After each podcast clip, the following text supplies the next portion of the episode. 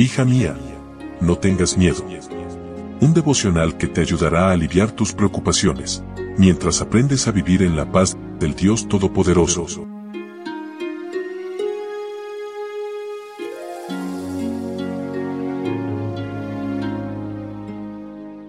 Hoy es primero de junio e iniciamos este nuevo mes confiadas en Dios porque en Él estamos seguras de su presencia de su poder en nuestras vidas.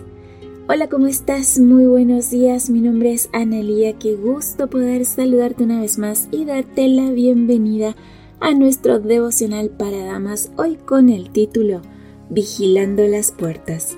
Leo en Nehemías capítulo 7, versículo 2.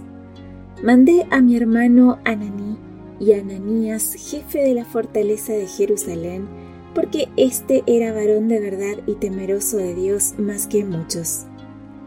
El muro estaba ya edificado, las puertas colocadas y la victoria ganada. Eso podría darles un falso sentido de seguridad e importancia, pero Nehemías estaba listo para cualquier eventualidad. Había que elegir a dos personas fieles y temerosas de Dios que vigilaran aquellas puertas recién colocadas. De lo contrario, las batallas ganadas serían en vano. Una puerta sin vigilancia sería una tentación para el enemigo. Cuando obtenemos una victoria, podemos perderla más tarde por falta de vigilancia o exceso de confianza. Solo gente fiel y temerosa de Dios podía realizar esa labor. Nemías dio instrucciones específicas a los dos elegidos mantener trancadas las puertas de la ciudad hasta bien salido el sol, cuando cada familia estuviera despierta, alerta y vigilante, y que todos los guardas estuvieran en las respectivas puertas que habrían de vigilar.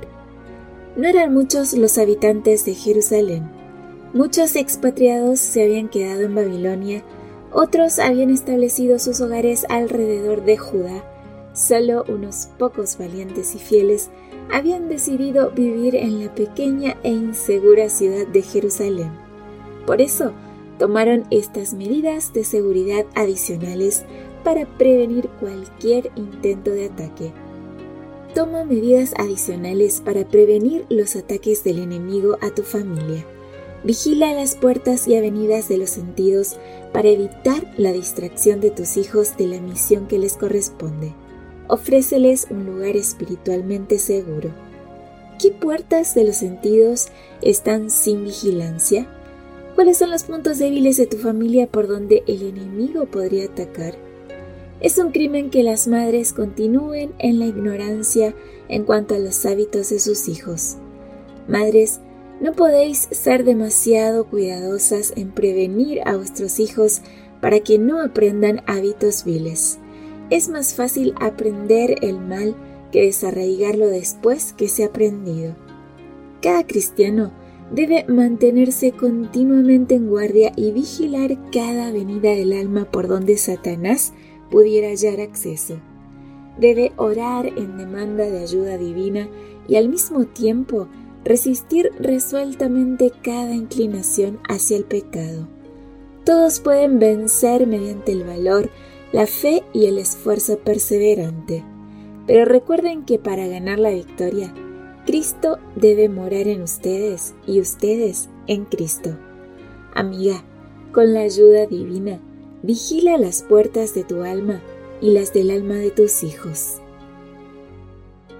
Y así llegamos al final de nuestra meditación. Que tengas un lindo jueves. Gracias por tu compañía. Yo te espero mañana, primero Dios, aquí en nuestro devocional para damas. Bendiciones. Gracias por acompañarnos. Te recordamos que nos encontramos en redes sociales. Estamos en Facebook, Twitter e Instagram como Ministerio Evangelike.